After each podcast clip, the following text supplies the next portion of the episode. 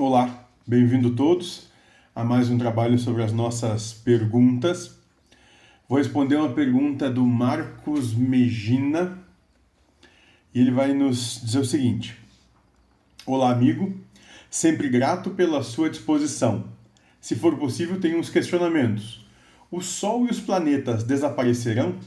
E Deus nos conduzirá para outros mundos? Ouvi dizer que os planetas e sóis e estrelas também de uma forma são espíritos. Isso é verdade?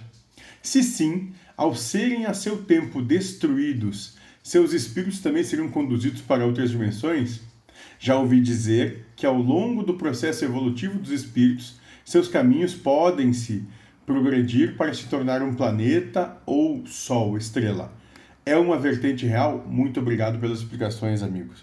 Bom, vamos, vamos, vamos com um pouquinho de calma, né? Então, uma série de questionamentos. A gente vai começar a responder um a um, né?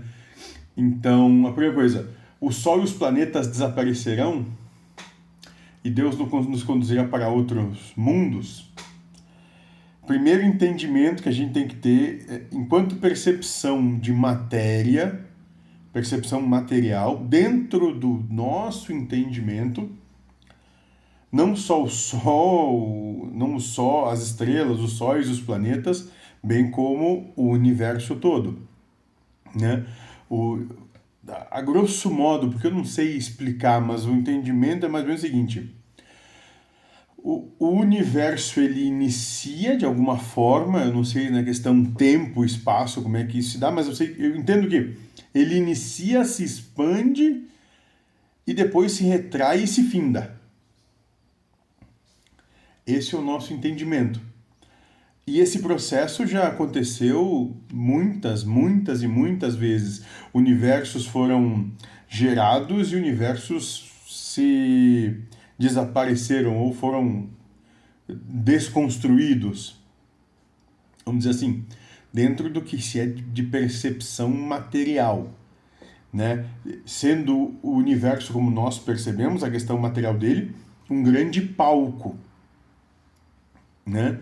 com seus planetas, é, estrelas, galáxias e por aí vai. Então, dentro do nosso entendimento, sim. E isso não tem nada demais, né? Porque isso é só uma percepção material da coisa, né? E ele vai continuar dizendo: ouvi dizer que os planetas e sóis, estrelas também de uma forma, são espíritos. Isso é verdade?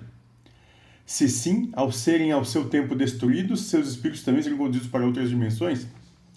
Então, nós vamos, nós vamos entender o seguinte, né? É, entendo que sim, né? Mas num sentido de que, né? Todo planeta, como o planeta Terra, né? Que nós chamamos de planeta Terra, tem um espírito que é o seu governante astral, vamos dizer assim. É o governador astral do planeta. Então, poderíamos, na analogia proposta, podemos dizer que o governante astral do planeta é o espírito do planeta. Então, vamos supor que o Cristo seja o governante astral do planeta Terra. Então, ele é esse planeta, ele é o espírito desse planeta. Não quer dizer que quando o planeta deixar de existir, o espírito vai deixar de existir. É como o corpo, né? Então, o espírito que manifesta Josué é o espírito deste corpo. Mas quando o corpo deixar de existir, o espírito vai seguir a sua jornada, independente do corpo, né? Não depende do corpo. O mesmo se dá na questão de estrelas, na, questão das galáxias e na questão do próprio universo. Né? Esse é o entendimento que, que nós temos.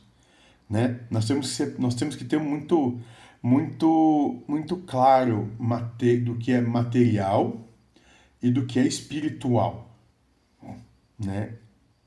Embora aqui nós vamos entender que tudo é espiritual, mas uh, o que é material é passageiro, é ilusório. É, é o instrumento usado para o campo de provas do espírito. Certo?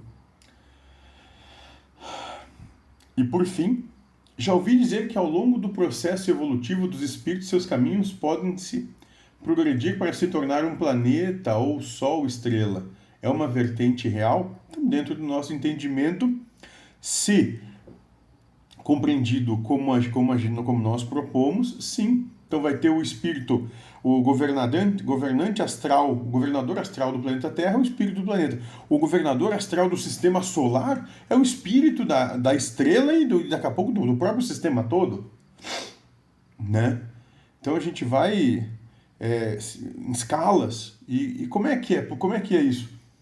Né?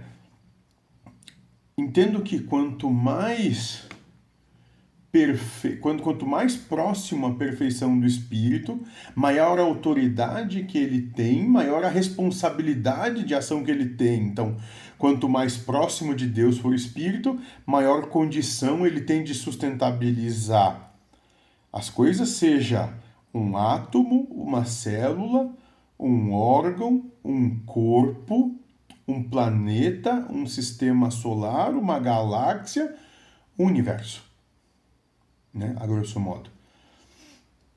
Né? Então, dentro do nosso entendimento sobre essa ótica, sim, Marcos, entendemos que sim. Né? A grande questão é que muitas vezes a gente olha muito para o macro, para essas coisas, para essas dimensões de universos, de galáxias, de estrelas, mas o nosso trabalho é no micro no micro no sentido que somos de nós mesmos. Em outros vídeos a gente já trouxe uma analogia de que um átomo é manifesto por um espírito. Então tem um espírito, e isso nós vamos chamar de campos de, de, de prova técnica. Antes do espírito entrar na, nos campos de provas morais, ele entra nos campos de prova técnica, ou seja, de como sustentabilizar, como, como manejar o que é da matéria, que não é o estado natural do espírito.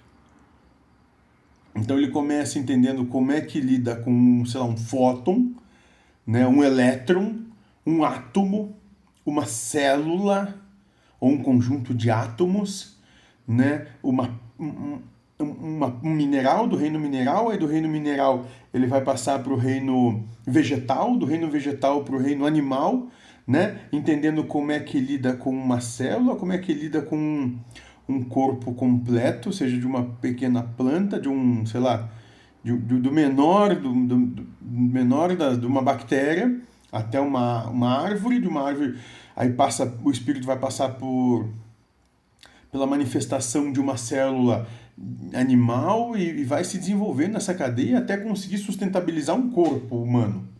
A partir do momento que ele sustentabiliza um corpo como nós entendemos o humano, ou seja, uma ferramenta que dá a condição para ele ter a prova moral, ele passa a se utilizar disso para daí então entrar nas provas morais. Por quê? Porque ele já tem condição de sustentabilizar um organismo complexo como um corpo humano, por exemplo. E, nesse, e esse próprio corpo humano é em si um grande universo onde cada célula é sustentabilizada por um espírito em prova técnica, cada átomo desse corpo é sustentabilizado por um espírito em prova técnica, cada órgão é, é manifestado por um espírito em prova técnica, o próprio organismo nosso, tudo se aproveita na, na geração, na criação de Deus, né? é um grande campo de provas técnicas para outros espíritos. Né? E aí me vem a analogia de que, que, que o Cristo propõe que o ser é como uma semente, a menor das sementes, a semente de mostarda, mas que se bem trabalhada, posta na terra e cuidada, né, ela fecunda, se torna uma árvore frondosa e vem os pássaros e fazem seus ninhos, ou seja, né, daquele ser outros começam a coexistir com ele.